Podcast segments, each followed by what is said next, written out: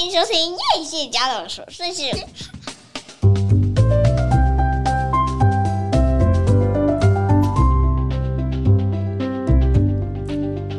欢迎收听叶谢家的琐碎事，我是 Fermina，我是夸米。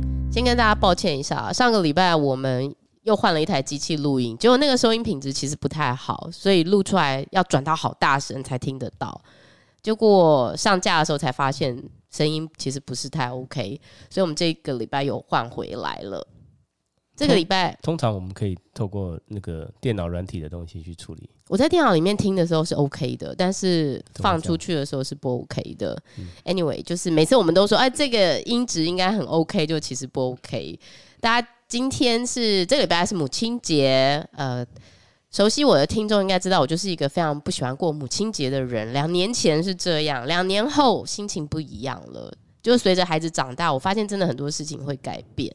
首先，我其实是蛮感激，嗯、因为大家听到我的声音知道，因为我生病了。就是昨天哇，真的超级不舒服的，就是小孩现在学校在流行大感冒，结果传传回家之后，我昨天有一点发烧。就没有想到我儿子非常体贴，就我在折衣服的时候，他就走进来说：“需要我帮忙吗？”很酷。我说：“哇，好啊，需要。”这样，就他就好好的帮我把所有的衣服折好了。要出去的时候还说：“那我先走喽。”这样又很酷，但是很体贴。我就哇，非常感谢他，就好好的跟他说了一下谢谢。然后我女儿送了我一个。自己做的母亲节礼物，一朵非常漂亮的花。嗯，你知道，在孩子很小的时候，不不管他们送给我什么，我想要的只是有一天全家人都 出去，只有我在家，这是最好的礼物。大家都消失，大家都消失。但是，哎、欸，到了两年后了哈，小孩很大了，我觉得我好像才可以真正的看见他们，嗯，然后真正的感谢他们，然后真正的感谢我现在拥有的这一切。我觉得那个心态，其实在转变的。变化的过程是蛮有趣的，呃，所以今天的节目很长哦，非常长。我们要跟大家分享一些，呃，我在这礼拜啊，就是不约而同的看到好多很相似的，跟我们的意识觉醒有关的东西。真的？对。然后我觉得真的很有意思，我想要跟大家分享。其中会跟大家分享一本书，然后一篇文章，然后分享一个关于财富的影片。嗯，那最先。开始的时候，我们来分享一个很有趣的故事，然后最后我们再来聊一下自己的妈妈。好了，母亲节嘛，我们来聊一下妈妈。好啊，好，妈妈曾经为我们做过哪些事，然后到我们现在到现在，我们还就是记忆深刻。你应该那个啦，你应该访问那个我们的女儿跟儿子，自己的妈妈是怎么样？嗯，应该应该可以，但是我觉得好像不适合让小孩露出这样。没关系，没有看到脸啊。到时候再看，看啊，变啊，那个变变变身是不是？变一个很老的那个老太婆。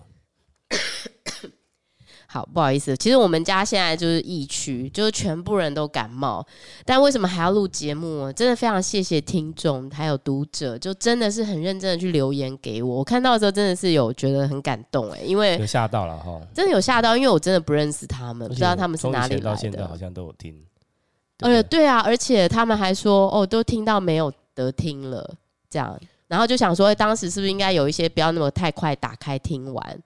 哇，真的让人觉得好有动力，就是要一直录制很多节目。没关系啊，我们到时候没有办法录制的时候，我们就放背景音乐、摇篮曲，好不好？没有啊，我就会觉得说，你知道，听众的回馈其实对。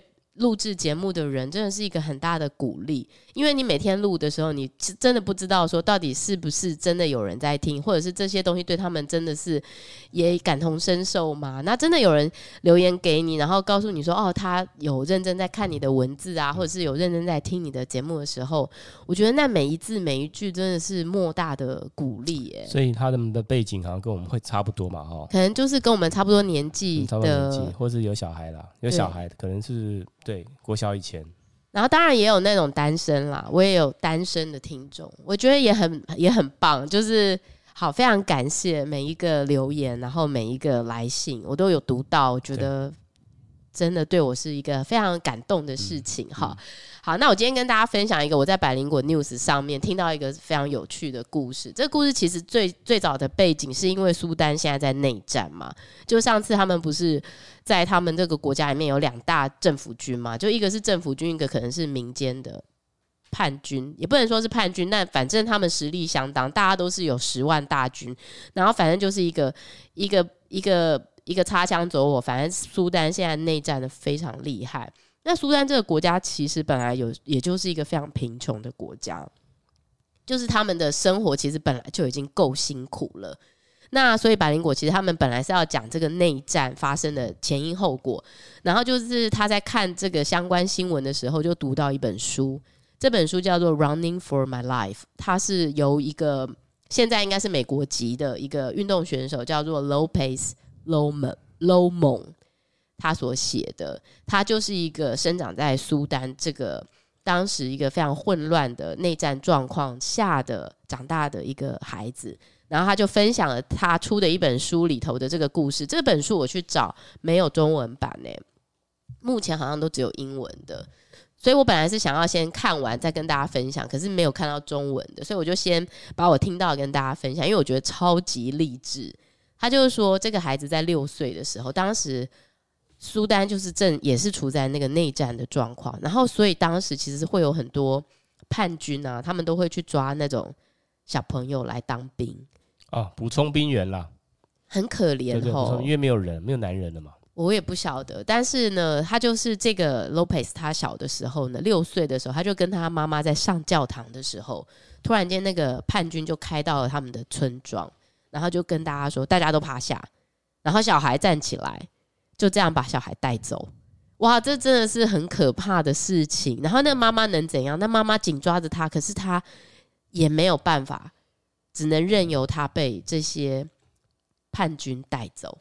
那这他就被带去，就好像八十几个人就关在一个，当然就是环境很差的。他说笼子，关在那个笼子里面，那一天就只有一餐。然后吃的那一餐是很可怕的，可能就是一些什么东西谷类，然后拌沙，嗯，这样，然后你就看到很多人陆续在身边死掉，嗯，可能营养不良啊，或者是环境很差什么的，嗯，卫生环境。然后这时候呢，他周边就有三个人就跟他说：“哎，你也是什么什么同一个村庄来的吗？”然后就告诉他说：“你不要怕，我们会帮助你，我们一起逃出去。”嗯，就真的在某一个晚上，就他们真的是好人哦。他们真的就是会帮助另外一个那个诈骗集团呢？没有，那个年代，嗯、那个年代应该还没有这么疯、嗯，这么这么猖獗。假设我们现在被诈诈骗那个集团教练的很好，教育的很好，要怀疑身边任何跟你那个，你在那个环境，你只会相信所有想要帮助你的人吧？他们就真的在一个月黑风高的夜晚，然后就从这个就从这个被关押的地方啊逃走了。然后他们就一直跑，一直跑。你知道他们整整跑了三天，他们跑了三天，然后就到了一个地方。他以为是回家的方向，就没有想到跑错方向。他们跑去肯亚的边境了。就有人就说：“哎，肯亚反而好，比苏丹有钱一点。”那肯亚的边境的守卫就说：“哎，怎么会有小孩跑来这里？”他就说：“哦，我们是被抓啊，怎么样怎么样？”所以他们就把他送去联合国的。难民营，你会不会觉得想要肯亚好像他们好像全国人民都在跑步的那种感觉？哎、欸，有一点呢、欸，就是好像都瘦瘦高高、黑黑、腿长长、细细的，对，然后都在慢跑，好像全国人民都在跑步，好像有一点这种感觉。那后来这个小孩呢，他就进了这个联合国难民营的时候，就很吃惊的发现一件事，就是当时承诺要帮忙他一起逃跑的这三个人不见了，他找不到他们，他们没有在这个难民营里面。然后到他很大之后，他赚了钱，回到自己的家乡，回到他的村庄，他也去村庄想要试图找到这三个人的踪迹，可是他们竟然说没有这三个人，不由得觉得这好像是一个神迹，你知道，就是在在你很绝望的时候，真的会出现某一些可以让你可以信仰的东西。那总之呢，这个小孩呢，他就跑到了这个联合国的这个在肯亚的难民营。没有想到，你知道他一待就是十年。那当然，难民营的条件也很也是很差啦，也没有说好到哪里，很辛苦。嗯、比比方说，他们其实也没办法上学，然后也没办法读书。他们唯一就是最喜欢做的事情，可能就是足球啊，要去运动，这是他们唯一可以做。嗯、可是你知道，他那个难民营超大，你要真的可以去到足球场，你可能要跑三十公里才可以到足球场，哦、等于是无边界难民营啊。哎、欸，三十公里是一个什么概念啊？龙潭的一半。对，龙潭一半，才到哪里？你要从台北出发到龙潭的一半，大概跑到那个跑到土城吧。哎、欸，这有点夸张吼。可是他就是我听到的，他的转述就是说，他们那时候每一天要去打足球的时候，嗯、都要这样子跑三十公里，然后才可以玩到足球。就没有想到这个男孩呢，到了十六岁的时候，竟然非常幸运的被一个就是纽约的美国家庭收养。大家一定觉得很吃惊哈，就是十六岁竟然还有人愿意收养，嗯、这很不容易啊。嗯、就是大家都喜欢小孩啊，谁会收养青少年？嗯、那他可能是跟他的这种宗教也有点关系，可能就是那种基督徒啊，嗯、很虔诚的，然后就是来帮助这些难民营的小孩。于是他就被收养去纽约，然后他搭飞机去纽约的时候，也发生一个很有意思的事情，就是。在他的家乡，反正你要做什么什么，都是必须要以物易物，或者是你要付出金钱才可以得到的。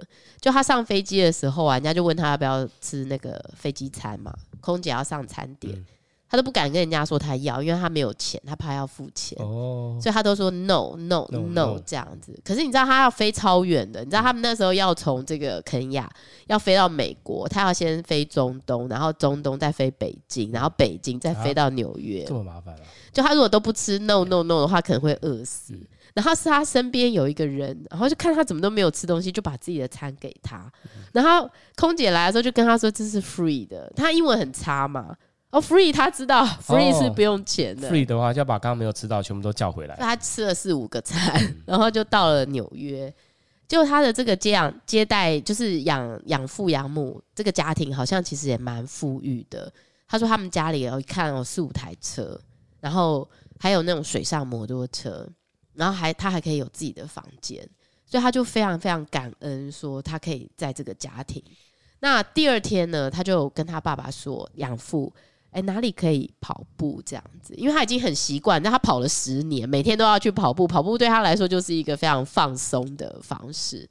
那他爸爸就说跑步，他说因为我想知道跑三十公里大概是跑到哪里可以停。他爸是说，我看你是想跑路吧。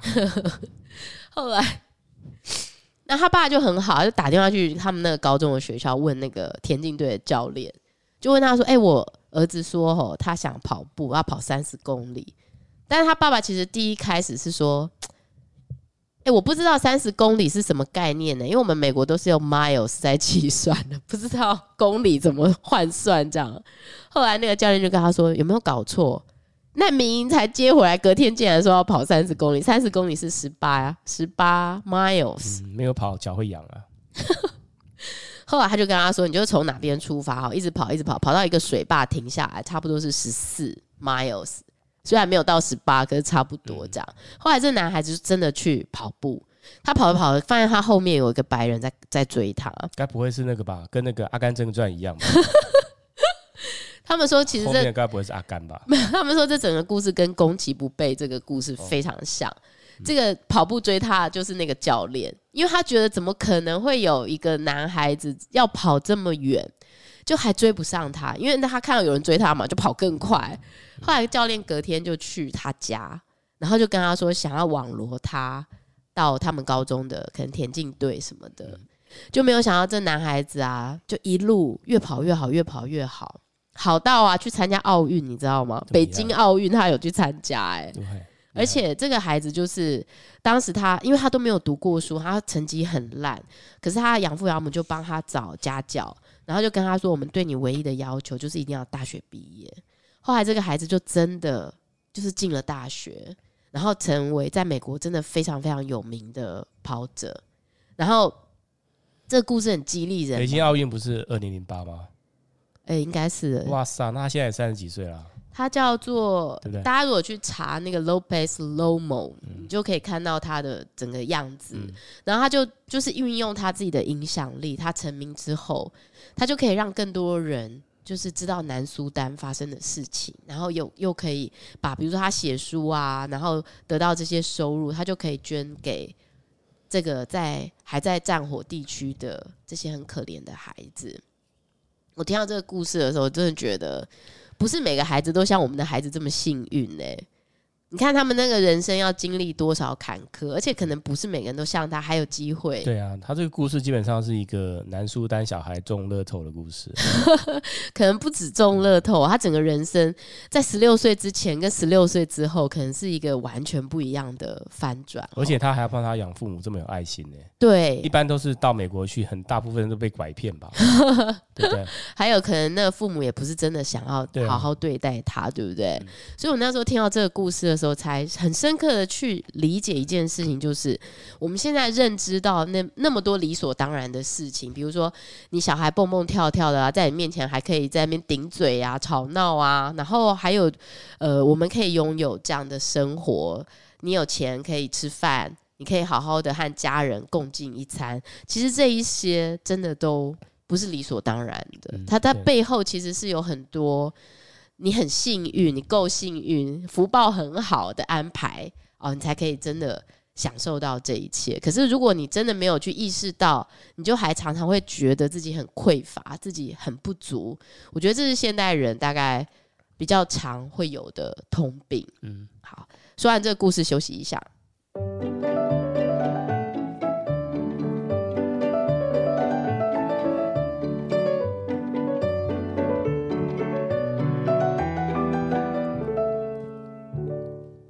好，然后你知道我们这礼拜啊，就是我还是去宜兰上课哎。我其实要去上宜兰上课之前，已经觉得我感冒了，已经染疫了。对，我已经感觉我喉咙不太舒服了，但是我还是去上了这个课，因为我发现这个课对我很重要。其实这个课就是一个读书会，这个读书会的这本书叫做《理解孩子深层发展需求》。那我觉得去读了这个读书会，你才会知道说，呃，不是每个孩子天生都可以整合的很好，他们在这个诞生的过程可能会发生很多状况。那这个状状况是你没有意识到的时候，你很容易就会贴上一个标签，就是这个孩子坏掉，或者是你就很容易会觉得哦，他有病，或者是比如说我们现在看到的自闭、过动，或者是贾斯伯格症，很多很多，你都会把它变成是一种病。哦，他是有病的，他是跟正常人不一样的。殊不知，其实可能很多孩子在诞生的时候都是一模一样的，只是在后天他们在整合的过程当中，是不是真的有被正确的对待，然后让他们可以更接近，呃，更接近他们此生的一个灵魂降生到肉体当中的一个互相融合，融合得更好。所以我发现，真的不是一切都是这么。理所当然的。那我这一半呢，就刚好读到一个，你们知道麦克辛格吗？我觉得这本书可以帮助你去找到真正的你究竟是什么。那它这里面呢，就有点会慢慢一一层一层的铺陈，让你去明白他现在正要说的是什么。那我跟大家分享里头的一些很有意思的，他在出觉醒啊。活出觉醒这本书，哎、欸，对，我刚刚有说是活出觉醒吗？还是我说错？我说错名字了。Living on Tethered 其实，在讲啊，你的这整个人生啊，他说你所能做的就是接受、臣服，让骚动的能量通过。你只是在其中体验、经历，然后学习放下。真正的你是美好而纯净的能量流。只要去除过去的堵塞，你还是你，也一直都是你。你的本质其实都没有改变，只是被堵塞罢了。这意思是什么？这意思就是说啊，我们常常会用外在的东西来定义我们自己。比如说，所谓什么是外在的东西呢？最近那个名牌包不是炒得沸沸扬扬的吗？对不对？就是很多人觉得我一定要买一个名牌包，或者是我一定要开什么车，那才是我。对。一定要开德国车啊，对不对？然后我一定要住在什么样的房子里，那才是我。嗯、那所以他就问了一个问题，他问的问题是：如果今天有一天你死掉了，然后你起来的时候看到你自己，那那个起来的你是你吗？正在看着你自己的那个你是你吗？都是你。灵魂的你跟身体的你，对。那我们为什么那么长会用外在的一切来定义我们自己，而没有真的去理解我是活在我的内在，真正的我是内在的我，嗯、而不是只是外面看到的我而已。对。所以他就在说，有些人对死亡感到如此困扰的原因是，他们认同自己的身体。啊，我认同我自己的身体，这还不够，他们还会认同自己的汽车和房子。人们将自我意识投射到和自我无关的事物上，当这种情况发生，他们会害怕失去这些事物。但是呢，当你一步一步迈向内在成长时，将不再认同这些外在的客体，你就会认同内心深处的自我意识。你觉得对你来说，这个概念会不会很困难？会很抽象吗？我，我觉得不会耶，因为我们我们公司有一些有一个跟我差不多的职位的，也是大概是就是就是管理者，那他是别的部门的哦，然后你就看他整个人散发出不修边幅啊，不修边幅，不修边幅，然后他的衣服也是就像工程师那样衣服，很随便，嗯，然后整个头蓬头垢面的，头也没有在整理，嗯，哦，然后像半秃半秃的那样子，地中海的，然后他就觉得说他好像不在乎工作以外的任何事情。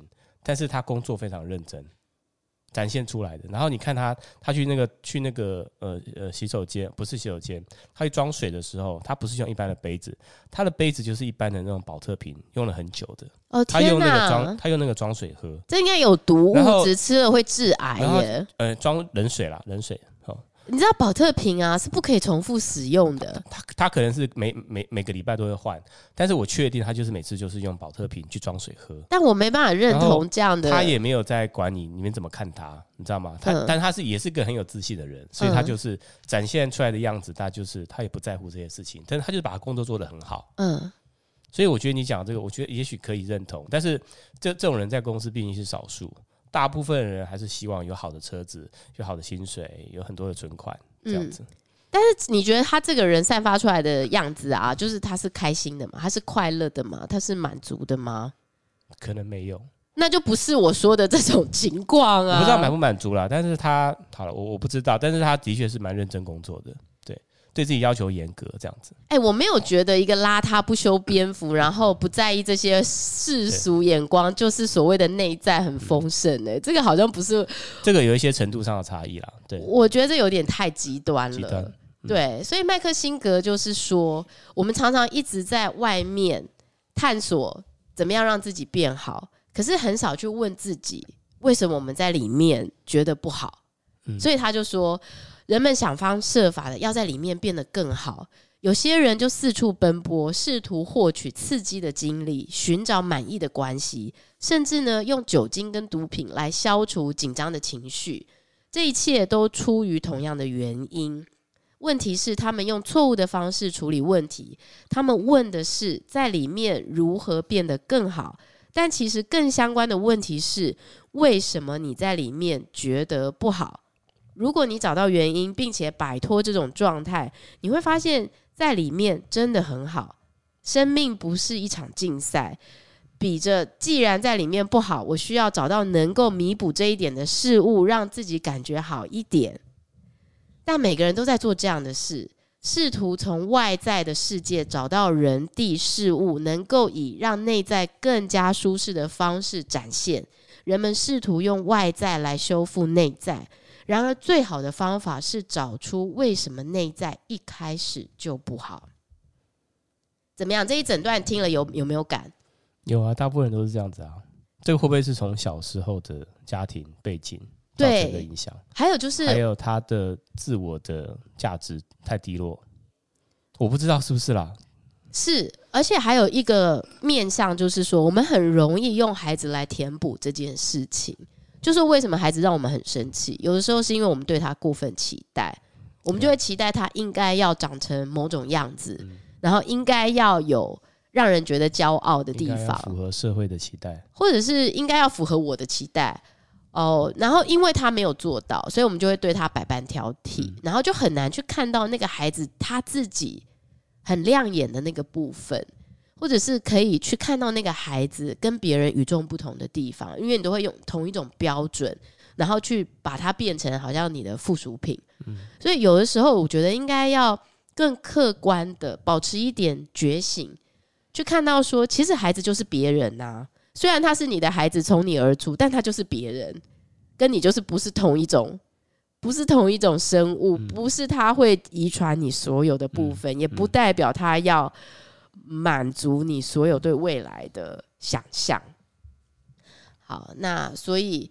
我觉得这本书叫《活出觉醒》，我真的很推荐给大家。但是可能不是大家都可以读得懂，他可能需要反复、反复的一再的推敲，比较能够去理解他到底在说什么。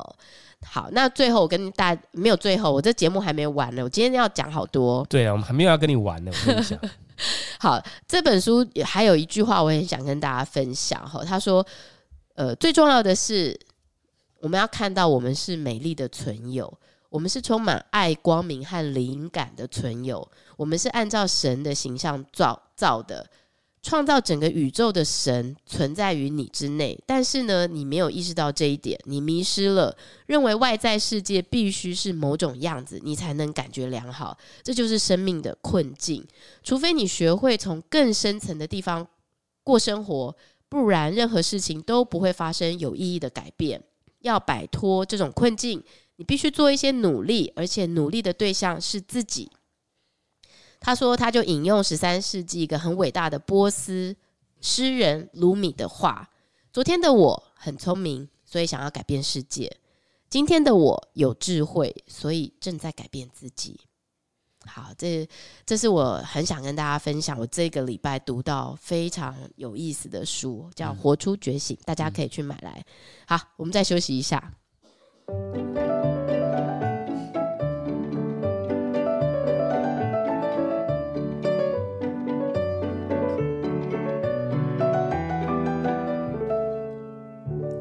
欸，所以你知道，我有时候会觉得啊，宇宙好像借我之口，然后传递他想要传递给大家的讯息。嗯，因为不然，为什么我这礼拜看到的东西都这么类似啊？你只是其中一个窗口。对，就是就是刚刚好而已。嗯，那你知道我我刚刚不是跟你分享一个什么叫财富的影片吗？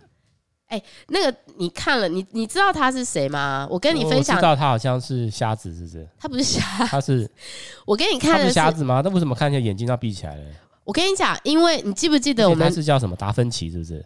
等一下，等一下，等一下，等一下，分多奇啊，芬多奇，分多奇。我先说，你记不记得我们曾经介绍过一个纪录片，叫做《看不见的台湾》？对。然后那个导演就是曾宝仪的男朋友。对。然后他的团队里面有一个摄影师叫大宝。嗯。对。然后大宝在拍完《看不见的台湾》之后，就突然间通灵了。嗯。然后他会接上的这个更高层次的这个呃呃。我要用什么来称呼他？先知先觉，对，是芬多奇长辈。然后他每次呢，只要接上他的时候，芬多奇在讲话的时候，他眼睛都会闭起来。哦，所以他就就是这个人啊，芬多奇。对，就是大宝，就是他的，就是他的传讯者。哦，所以这是我们终于看到芬多奇了。我其实常看到他的影片哈。哦那我觉得可能好啦，你你要是觉得是怪力乱神，你可以不要听，没有关系。但是因为我觉得他传达出来的讯息其实都是非常正向的，嗯、非常正面的，所以我就跟你分享，他不是就在说，到底财富是什么？为什么人会觉得很匮乏？你觉得他那个影片有没有意思？嗯、有意思啊，自我价值低落的人啊。对，他说财富是什么？其实很多人会觉得财富是外面看得到的钱，但是对他来说，对，的确是。外面看得到的钱、房子、车子，哎、欸，可是我跟你讲，很多很有职位也是。可是很多很多很有钱的人，他其实也没有因为这样变得比较快乐。哎，对啊，他就很怕没有钱，或者是想要更多，甚至是内心常常觉得很孤单寂寞，哦，会觉得很匮乏。这就，就是很奇怪。那如果财富就代表一个人的全部，钱就是全部的话，有了钱，为什么你还是不快乐？你知道，我觉得最最最知足常乐的人，觉得自己最快乐的人是谁吗？你一定也猜得到。我知道，就是那些在卖大哥哥大姐姐 No，手工饼干的喜憨儿不是，哎，是你二姑姑。啊？为什么？她看起来就是这样子啊，就是他很有钱，可是内心也很丰盛。对，然后永远都在帮助别人，对，对不对？嗯，我也觉得。好，那所以他就芬多奇在这个影片当中呢，他就在说，财富其实应该是一个内在跟外在都要感受到丰盛的状况，这个才是所谓的财富。那有的时候，因为你的内心有很多的比较心。比较心就是说，看到别人都有这个有那个，别人都出国玩，可是我都没有出国；别人都在某某高级餐厅用餐，然后别人都背名牌包，然后我们都没有，你就会觉得自己拥有的比别人少。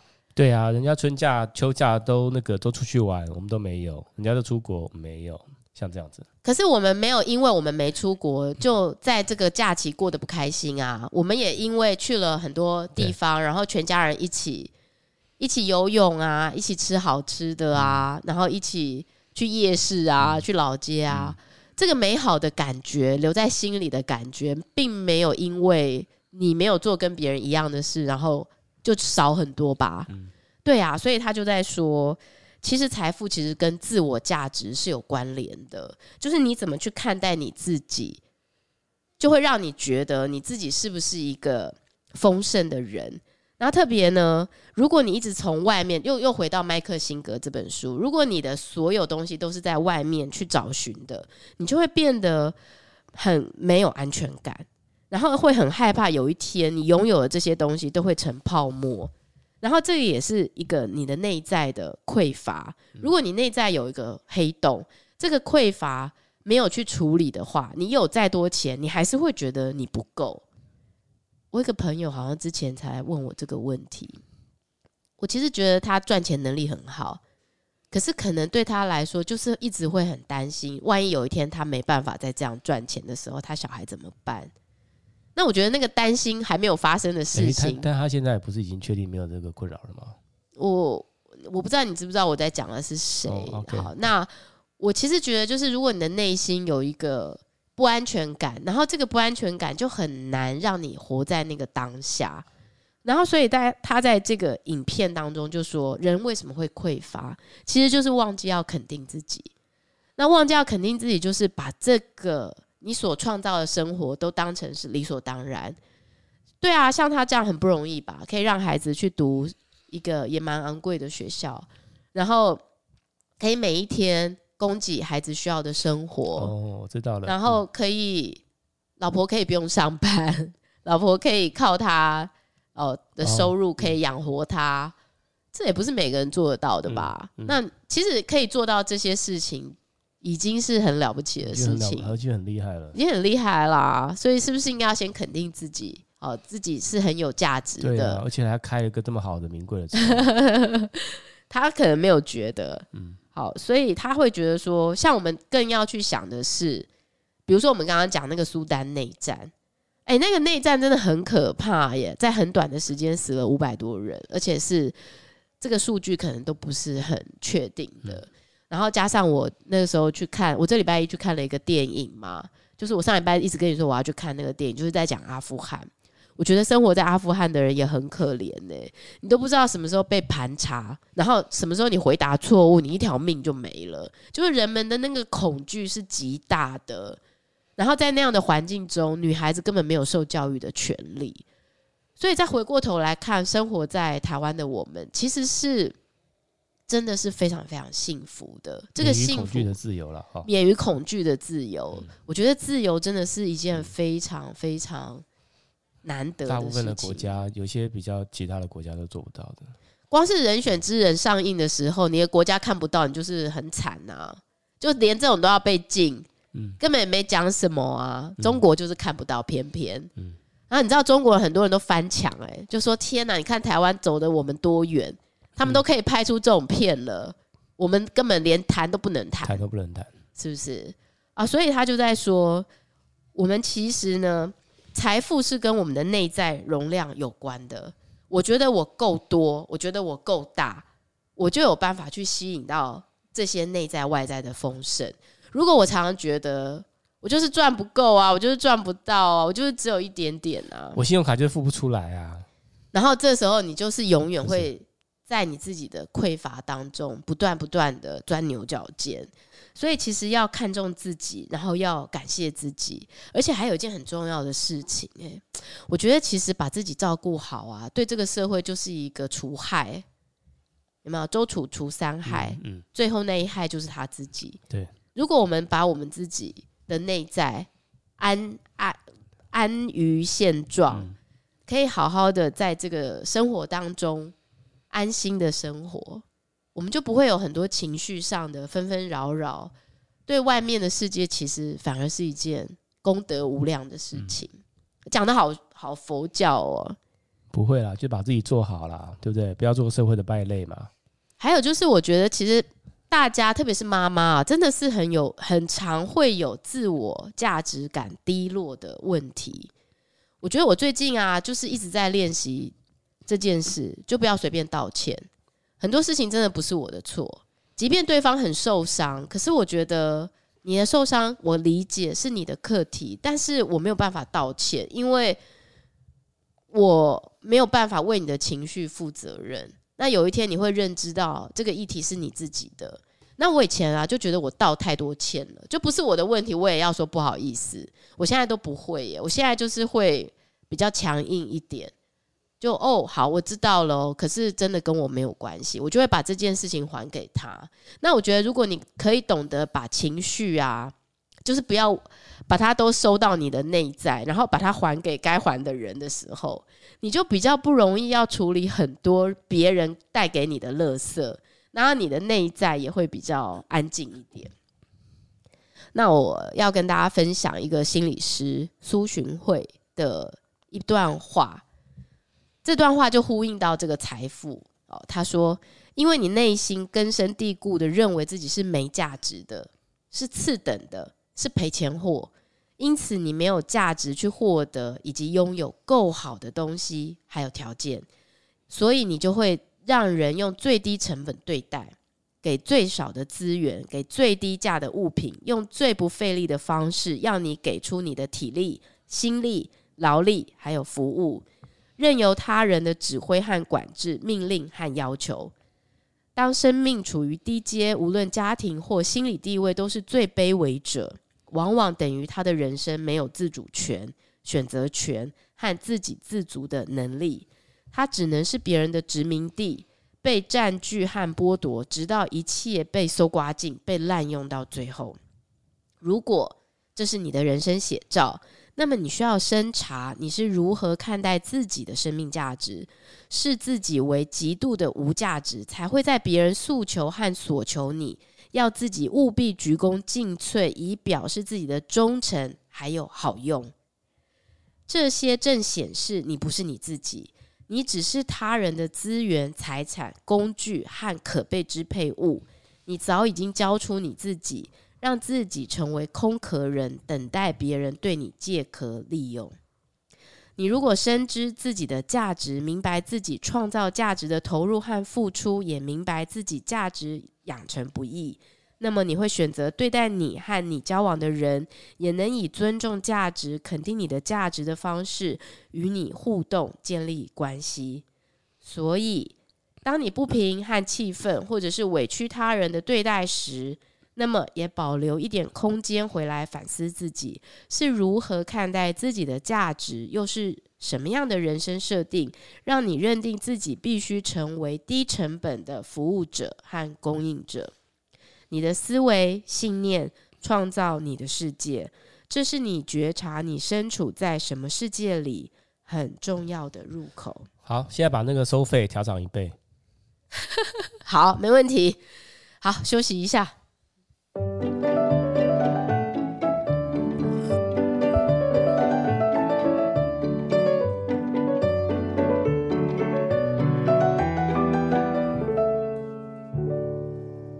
哎、欸，我们真的是今天节目做好长哦，但我觉得今天节目好有意义哦。你自己听了，你应该很少听到这种非常灵性的。你没有，你前一段时间是很很有灵性的。我前一段时间哦，对啊，最近比较没有灵性，大概可能要念三到五分钟之类的，像这样子。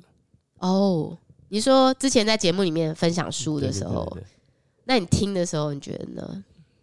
今天还不错啊，也能启发大家吧。不止我吧，大家应该都有启发吧？哎、欸，我怕大家对你都有错误的投射，哎，为什么？你知道人家留言的时候都觉得你好像很常被我欺负，就是好像我讲什么你都默默吞下去，殊不知真实的你其实就是小孩也很常抱怨啊，各种抱怨，哦、对不对？的确是，的确是。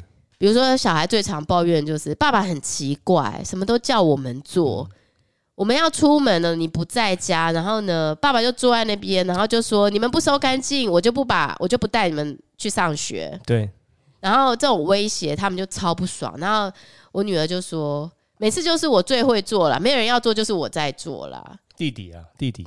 然后弟弟就说：“我也有帮忙，好不好？”弟弟没有帮忙哦，弟弟要做的他都完全没收进去哦。他说：“我有帮忙啊，好好过他就坐在那边，然后就一直威胁我们。”那小孩就超不爽，对对对对，一直抱怨。他这种像这种就偏颇报道，真的吗？那你要平衡报道吗？一开始的时候是说每个人的东西吃完收进去，然后他就说我自己的东西也收进去啊。然后他就说爸爸很奇怪，我们有上肉，有上水果，有上什么，那些他都没吃吗？他都不用收吗？欸、他就我真的是都没吃哎、欸。他说他就只有收他自己那碗麦片，很可恶。就是每个人收自己的啊，有谁吃什么？叶可记那个。我女儿她那个水果吃最多啊，所以她自己收进去。好啦，你知道、嗯、现在大家知道了吼，爸爸很幼稚，就其实爸爸也是一个非常幼稚的爸爸。该做事的时候要做事，对不对？没有，你大部分的时候都是一直叫他们做事，比如说，哎、欸，谁谁谁去帮我领我的包裹，然后明明昨天晚上已经八点多了，然后你竟然跟他说，哎、欸，你等下到个垃圾的时候，顺便去服务中心把我的包裹领回来。这通常是一个爸爸不会对女儿做的事啦。是老大爷啦，我帮你评论报道一下。对，老大爷。老大爷。比方说早上大家都起床了，他一定还在睡觉。但他有一个好处，就他睡醒的时候，如果小孩说他们今天要去吃外面的早餐，他会愿意去买。这样啊，平平衡报道嘛，对不对？哎，你不要看哦，有时候晚餐我买晚餐的时候，我是我是想要去去。尽可能满足大家的需求，尽可能满足大家的需求，对不对？然后我就去找那种大家没有吃过的好吃的，比如说欧阿米耍，他喜欢吃；比如说有一根喜欢吃，我就去找那个评分高的，然后开车开车沿路找。这个我可以帮你讲话啦，就是路边要停车买东西这件事情是我绝对不会做的，我一定要有一个停车场、停车格，好好停车，我才能好好买东西啊。他但通常爸爸都不会计较，爸爸都会就是哦没关系啊，我就停黄线。我绝不停那个，现在不不停外面那种停车要收费的，因为都很贵，你知道吗？嘟嘟房太可恶了。被开九百有比较便宜吗？嘟嘟房随便随随便便半小时都还得给你收费，可恶。对啊，但是你被开九百的单，你会觉得比较划算吗？目前还没有。好啦，那所以你就什么东市买骏马，西市买什么配什么 佩奇、木兰什么？好啦，好啦，所以没事哦。所以大家不要觉得你们看到的都是假象，好不好？我们真实报道就是并没有完美的人，每个每一个你以为的那种很很美好的东西，其实后面都是狗屁。有完美的人，通常就是有鬼，小心，就是有鬼。对，对这个东西，我在去年深刻的体会到，就是有鬼，没有人会是完美的。然后通常会给你一个非常超大震撼，嗯、非常 shock，然后让你整个惊醒过来。嗯你的你的人设、你的投射都是你自己的投射，嗯、并没有人真的会这样存在的。的确是。好，我们今天最后了，我们来聊一下母亲节，对不对？来，我们来聊一下那个妈妈从小对你的影响，然后到你现在的生活中。我妈？要对啊，我妈，我妈就是逆来顺受型的。那你怎么没有逆来顺受？我就是逆来顺受啊，你超没有啊！我任何事情都逆来顺受，我工作上也逆来顺受啊。所以你刚刚讲那个东西，的确是很启发我啊。但是我都已经到四十几岁了，是不是？要个性太好说话，个性太好说话了。包含今天有人叫你去拍照，其实你也是有很多百般不愿意，嗯、最后还是碍于人情答应了，还是会答应这样子。OK，那你会想要觉醒吗？会啊。所以下次会怎么样？呃，你说普通的事情吗？对啊。下次可能收费。哦，收费，收费，OK，收费，好，这体体现你的价值吗？因为我就跟他说啊，因为我要租器材，我都没有适当的器材了。嗯，然后说，哎、欸，学校有啊，嗯，呃，我我不喜欢用学校的，你不要又给我跑去买，没有啦，我跟你讲，我这次就用租的，租的。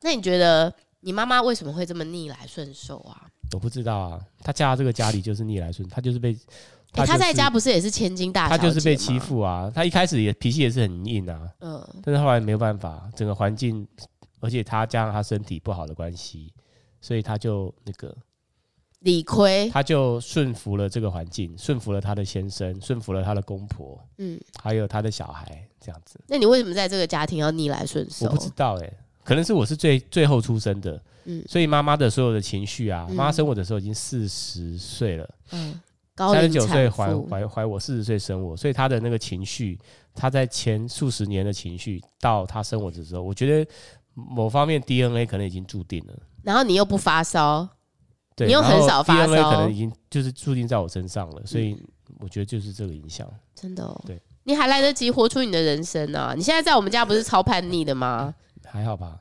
你也没逆来顺受啊，你都叫小孩去做事啊。应该算国中的时候，国中大家都叛逆了啊啊，所以大概我母亲对我影响，因为我母亲过世很早嘛，所以我对她的影响十八岁、十九岁这样子。对，你十八岁之前没有那种跟他就是有单独相处，然后对他说的话有什么？没有，以前我还没有觉醒，以前我就是一个小屁孩啊，什么都不懂嘛。对不对？然后也不觉得亲情很重要，母亲很就是母亲亲情很重要，所以就不会特别去尊重母亲呢。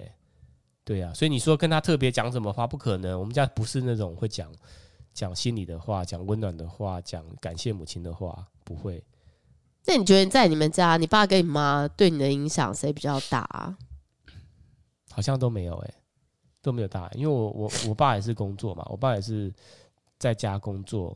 我们家是做小型工厂嘛，嗯，所以我爸对我的教育什么都没有，呃，不管你啊，不管我啊，对啊，所以我对父母亲的其实印象，他们对我的改变印象都是很很淡的。那你是怎么去对待你的？小的，那你怎么去对待你的孩子啊？就是如果都没有人教导你啊，怎么去做一个父母的话？你们也没有啊，就是。教导孩子，哎、欸，其实我好像也没有真的是教导他们的，对，那命令他们。我有时候大概就陪他们玩一下这样子，然后教育好像也没有在教育他们呢，但是我还是会尽量满足他们的需求。你确定？等下小孩会出来讲话、哦、但是我不是个严格人，比如说我我我说，哎、欸，你们不可以怎么样怎样讲，这个我我没有我的那个我的那个没有抓的这么紧，嗯，我那个条件跟分际没有抓的这么紧，这样子，我那条线呐、啊，哦，嗯、没有这么明显，对。没有，哎、欸，学有一次有个老师跟我说，哎、欸，我觉得你老公应该就是说到会做到。我说没有啊，他线踩踩的超不紧的。他说哈，真的吗？你知道我我是没有线的人。他们以为你是那种界限非常分明。我说为什么你们会这样以为？为他们以为你是很就是说好了这样这样就不不会这样。我如果是真的是这样子，我今天的成就不会是这样子。真的，真的、啊。比方说明明要做报告，然后还去睡个午觉之类的，是这样子。自我要求不高，纪律不严，这样。对对对对对对，的确是。所以你现在已经活到四十好几，要四十五了，四十六，你是不是四十六了？差不多。那你会想要有一点突破吗？改进吗？就在你的下半场的人生。可以啊。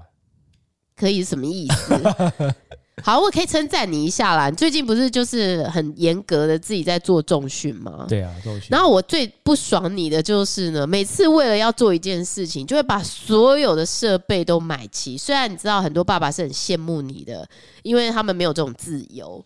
然后我是不太管你这种事的，比如说你要做健身，然后就在我们家买了这个椅子、瑜伽垫，然后设备，然后那天还去，哑铃啊然后那一天还去给我买超大桶的蛋白回来。哦，对，你要泡那个很像贺宝福在泡蛋白优格在那边喝的那种。如果你可以坚持的到最后把那一整桶都喝光的话，我没问题。我可以呢。但最怕的就是，呃，你每次前面一头热，买了一堆东西，像你洗车的东西，现在都堆在我们家嘛，好久都没有自己去洗车了。可是热衷洗车的那一阵子，哇塞，什么东西都买回来了，三分钟热度，所以我不敢在 Podcast 跟大家说我我我有在健身啊，你有啊？我不敢讲，而且小有成就哎，必须说我没有在健身啊，你有啊？因为教练说你要有保至少保持。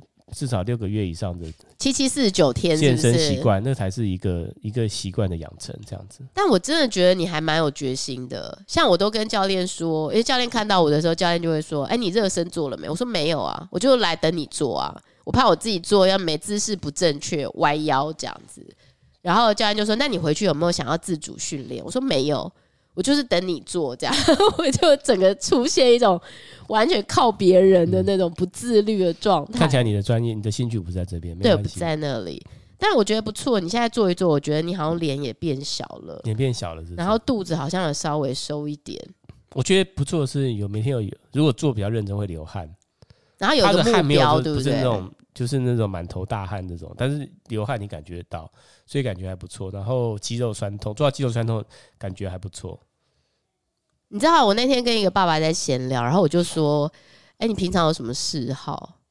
他就一脸茫然的看着我说：“我平常光弄小孩，就是小孩什么回家看功课啊，然后要处理很多他们的事情啊，陪睡啊什么的，然后假日也是很多事，哪有什么时间做什么嗜好啊？”然后我就说：“哎，那你是不是很羡慕我老公？我老公嗜好还蛮多的，这样。”他说：“对啊，我就很羡慕他，欸，就要做什么事情没人管，然后还有时间可以健身，还有时间买器材，还有时间研究 什么 Brandon Lee。哎，我跟你讲，这是不是超幸福的？哦、他知道 Brandon Lee 是不是？我就跟他说，你每次都要看 Brandon Lee 啊，哦、对。所以其实你知道，有时候不要觉得自己逆来顺受，老婆也是逆来顺受，允许你去做很多这些事情，哎，是不是？是。但我觉得。”还是要感谢小孩长大啦。小孩如果真的还很小，要做这些事情都很困难，嗯、没有时间可以做这些事情。对啊，那随着现在还要陪他们睡觉，欸，现在都不用了。这让我想到我昨天啊，就是我我在房间很不舒服，然后呢，我儿子洗完澡的时候，他就来房间跟我说：“哎、我可以在你房间待一下吗？”我说：“好啊，那你就隔壁，他就待在你的床上。”哎、我 知道，我突然间转头看到他瞬间睡着，你知道吗？我我那时候突然间内心觉得，我好像都没有跟我儿子同床共枕过，因为陪睡的都是你嘛。以前小时候，然后长大有时候我们在外面过夜，多半他也会选择你跟他一起睡觉，他很少选我。然后所以不是选，不是因为不要，他是选不到你，选不到我，因为都被姐姐抢走，是不是？啊，所以我我昨天就看他这样子睡得好开心，这样子就这样在房间这样睡得很很熟，有流口水吗？有一点，嗯，我就觉得哇，这感觉还蛮有意思。那你昨天就不应该叫我把他抱回去啊？应该要抱回去，因为没有地方睡，睡中间那个那个 gap 不行，我怕凹陷的地方啊。不是因为我怕他，就是我们大家都在生病啊，他等下又传回去给他，所以我后来就说好了，你把他抱回去，就哎、欸、抱回去他都没有醒，就让我想到我小时候啊。也常常很喜欢，就是那种有点快生病啊，然后妈妈就会来帮你盖被子，好，或者是说你在外面睡着了，比如说在车上，然后从外地开回家睡着，然后妈妈就会抱你回家，对，明明已经醒了，然后假装自己没有醒哦，然后这么假啊？会啊，就是觉得很喜欢那种爸爸妈妈很照顾你的那种时刻。那我就可以理解说，为什么到了晚上的时候，那小孩要睡觉前都会说：“妈，你来帮我盖被子。”那我们盖被子前就会抱抱晚安嘛。我我突然间可以理解那种照顾对孩子来说，其实也是一种满足他们的需求。我就会想到我小时候也是会有这种时光，就很希望可以再延长一点这种在睡觉，然后可能在爸爸妈妈怀里的那种感觉。嗯。那我觉得，如果讲到我自己的小时候，我觉得有很多事情是我妈妈做到，可是我真的做不到的事。比方说，哎、欸，我妈真的超会存钱的，就是我妈把我们从小收到的红包，真的就是一毛不花的存起来，然后到你出社会或者是到你毕业，她就给你一笔钱，说这是你从小存到长大的钱，几十万这样子。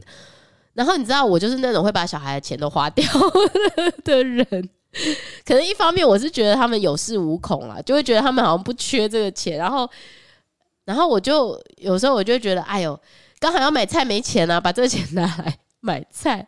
可是我觉得我妈妈就是很清楚的觉得这就是小孩的，她要为小孩规划，然后她要为小孩储蓄，然后要要给他们一笔他们可以用的钱。我觉得这是我觉得我很难做到的事情。我觉得我妈妈一直到现在，我觉得她好像还在继续做这些事，为她的孙女，她好像也有就是一直在帮她存钱这样子。真的、哦，真的，我觉得哦很了不起。所以阿妈那边有帮他们存一份就对了。哎，我现在可以让你知道吗？没关系啊。还有比如说像，让我知道我也拿不到啊。对啊，说的也是，啊、我也拿不到啊，因为那毕竟就是他们的。啊、还有就是，我觉得像我妈以前小时候啊，真的就是以我们为优先。比方说，她每天每天都会帮我们带便当，而且是早上起来带便当，一路带到高中。我觉得对我很困难呢、欸。那做完要去洗澡吗？她要洗澡，因为她要上班呢、啊。然后她还要做早餐，做完便当她还要做早餐。我觉得那个年代的妈妈真的好辛苦，好可怜哦。然后我就觉得，我如果持续这样做，一定有一天小孩就会开始挑剔啊，就会说他不想带这个，他不要吃那个，所以我就宁可都不要开始。然后我最多就做到一个礼拜让他们带一天便当，而且还不是现做的。哦，晚上吃什么呢？带蛋饼，然后隔天去蒸一蒸这样。我们家都这样子啊。没有哎、欸，我觉得我妈妈真的很不容易。嗯、那我觉得这也是。这也是我觉得他做的很好，但是我真的没有做好的地方。嗯，然后还有最后一个是，我觉得我做的比我妈妈好的地方，就是我觉得我从很小就让我的孩子非常清楚知道我什么时候会生气，然后我生气的原因是什么，我喜欢什么，我不喜欢什么。所以如果今天出去买吃的，我的小孩绝对不会买一个我最不喜欢的回来，他们都会很清楚的知道说啊，妈妈不喜欢吃这个，你不要买这个啦。然后或者是我们一起在吃餐桌上的水果的时候，那我小孩就会把最后一颗留给我。以前都是我妈妈会留给我，以前都是我妈妈会省着自己不要吃，然后就都给小孩。那我觉得我妈妈这样的人生，可能是大部分过去那个时代的女人的人生。我觉得他们这样，呃。一方面真的是很爱孩子，可是我觉得二方面啊，太亏待自己，有时候让孩子也会有一种莫名的压力，就会觉得好像对妈妈永远不知道怎么做，那个妈妈才会高兴。然后还有就是，好像要一直符合妈妈的期待吼，因为妈妈对我这么好，如果我没有符合她的期待，会不会让她好失望？这样，嗯，好，那我觉得。我们现在这个年代，我觉得我对我的孩子就是尽可能的让他们理解，妈妈也是人呐、啊。妈妈只是比你长几岁，当了你的妈妈，但是妈妈也会犯错啊，然后妈妈也会有做的很不好的时候。然后让我的孩子也可以理解说，妈妈也不一定都要把最喜欢的留给你啊，因为妈妈自己也很爱呀、啊。那我们可以偶尔你多吃，有有的时候我多吃，这样，嗯、我觉得这样比较彼此有一种平衡，嗯、就是。比较公平一点，对啊，不会让别人会觉得压力过大。你为我付出这么多，我好像无以回报，这样，这是我觉得我好像，诶、欸，对，对比于我妈妈，我对我的孩子做的比较好的事情，就是妈妈也是人，嗯，对，而且我比较不会突然间就乱发脾气，因为压力太大，我觉得我都会说的很清楚，就是。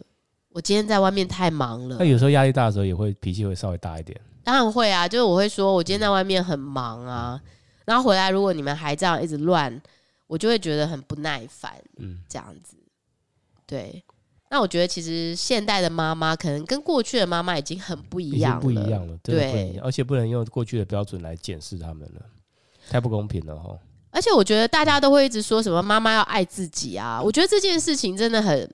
很虚无啦！每次讲那个爱自己，我觉得都讲得好。什么意思？对自己好一点。什么叫对自己好一点？就是对自己自私一点，不要什么都是太博爱，嗯、什么东西都要留给别人吃，或者留给别人干嘛的？别人别人优先这样子。我觉得要向爸爸看齐啊！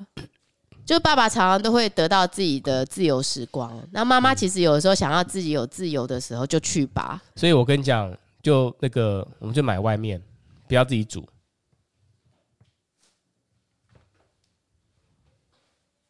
买外面，你可以每一餐吃外面吗？我不行哎、欸。我们就那个啊，买便当啊，有没有好吃的便当也有，便宜的八十块。不知道，虽然不知道他那个用什么油，哎、欸，你知道吗？我那天啊才看到有一个人去苏梅岛排毒，然后呢，你知道他那个排毒不知道是怎么进行的。总之呢，他的排泄出来的东西竟然都是塑胶，太可怕了，而且还有塑胶袋。哎、他说，因为你知道，你你在台湾，你可能吃很多那个很烫的东西，嗯、都是直接装在塑胶袋。even 它是装在纸盒，那个纸盒内内缘那一层其实也是塑胶的？啊，那这样子啦。自己带，我们以后自己带那个锅子，对，然后锅子外面罩一个那个保温的，这样你也不怕它弄出来。还有就是，其实外食有时候真的会有很多食安的风险，然后他们去排毒的时候，才发现自己原来在不知不觉当中吃进了很多垃圾。嗯，好啦，但是我跟你讲，母亲节大家不要煮了，好不好？大家快快乐乐的，要叫外带就叫外带，要在外面吃就在外面吃，好好的享用一餐。就在外面吃更气，在外面吃现在没有位置了。对，没位置，大客满了。嗯、过节不用急于一时嘛，就是下礼拜过节也可以呀、啊。大家为什么要那么讲究这种日期呢？五、嗯、月都是母亲节，周周都可以吃外面，嗯、对吧？好，谢谢你收听我的节目。其实还有很多想跟大家分享，我们下礼拜再来谈好了。因为我这礼拜真的有好多很有意思的访谈。我听完觉得好有好有趣哦，想跟大家分享一下。嗯，好，我们下礼拜再见，谢谢你的收听，拜拜。